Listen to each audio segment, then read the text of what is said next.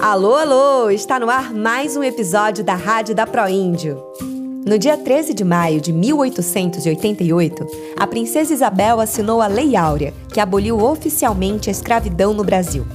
A abolição muitas vezes é apresentada como se tivesse sido uma ação bondosa da princesa, mas na verdade, o fim do trabalho escravo foi uma conquista de muitos anos de luta política, protestos e resistência, principalmente dos próprios escravizados, dos quilombolas e dos líderes do que se tornou o movimento abolicionista. Neste episódio da Rádio da Proíndio, convidamos Nilma Bentes, cofundadora do CEDEMPA, o Centro de Estudos e Defesa do Negro do Pará, e da rede Fulanas NAB, Negras da Amazônia Brasileira. Não aconteceu realmente uma abolição. Chama de falsa abolição, chama de que vai haver a outra abolição. E Flávio Jorge, membro executivo da Coordenação Nacional de Entidades Negras e ativista da Soweto Organização Negra. O grande problema que, que é decorrência de como foi feita a abolição no Brasil, é a manutenção das desigualdades. Duas importantes lideranças do movimento negro para conversar sobre por que o 13 de maio não é uma data de comemoração, e sim de reflexão. O Brasil foi o último país das Américas a abolir a escravidão. Ao longo de mais de 300 anos, foram trazidos para cá quase 5 milhões de africanos, o equivalente a quase metade da população que foi tirada da África.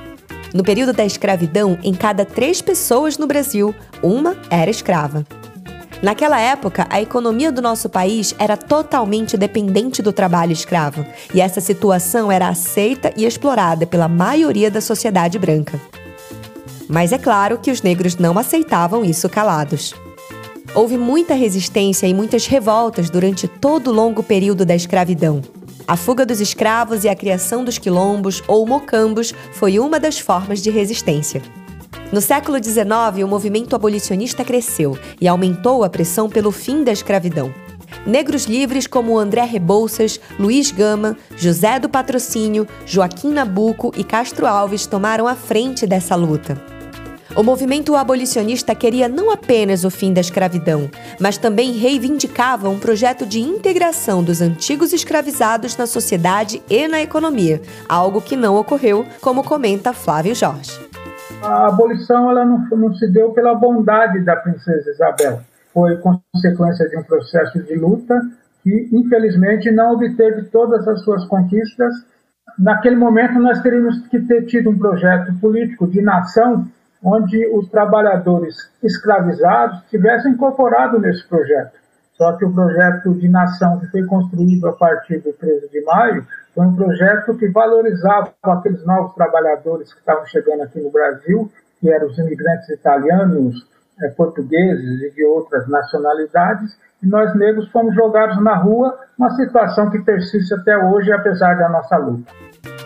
Ou seja, a abolição assinada pela princesa Isabel libertou os escravos, mas não libertou verdadeiramente os negros, uma vez que não houve nenhum tipo de reparação por parte do Estado. É o que nos explica Nilma Bentes.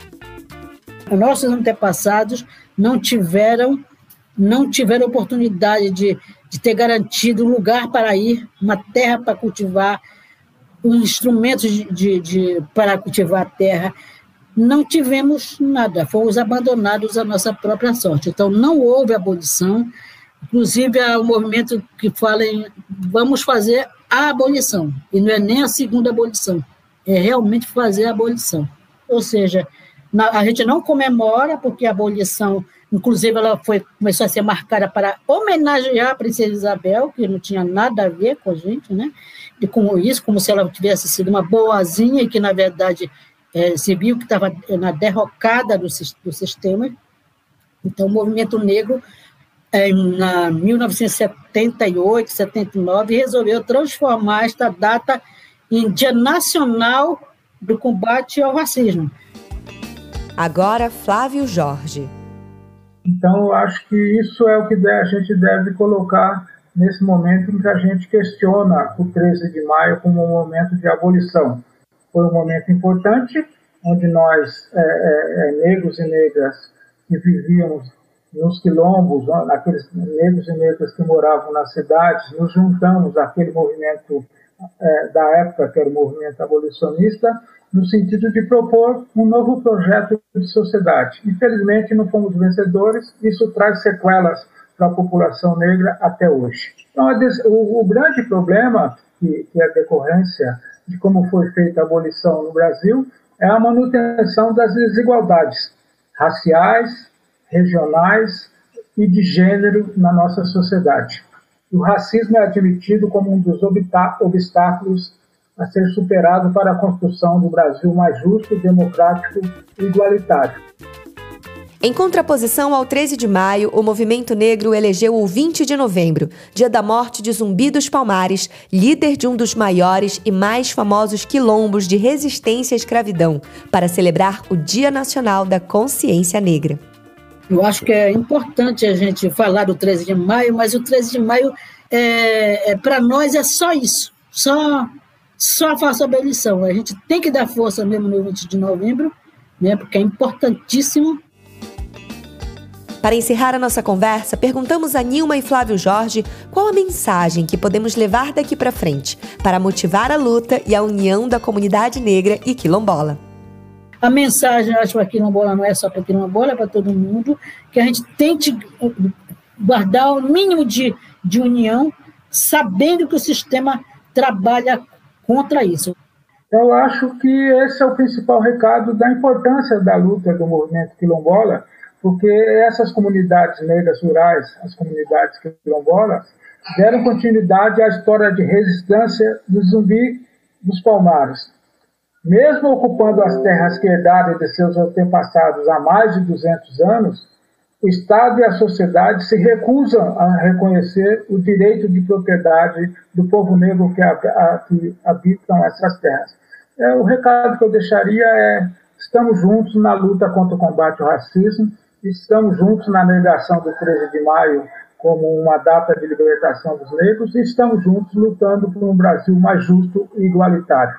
O 13 de maio não nos representa, o que nos representa é a luta de Zumbi, a luta de Dandara é, pela libertação dos nossos territórios da época, o que nos representa é a nossa consciência negra que deve ser mais valorizada e mais compreendida como um projeto de nação, como um projeto de um Brasil mais justo e igualitário.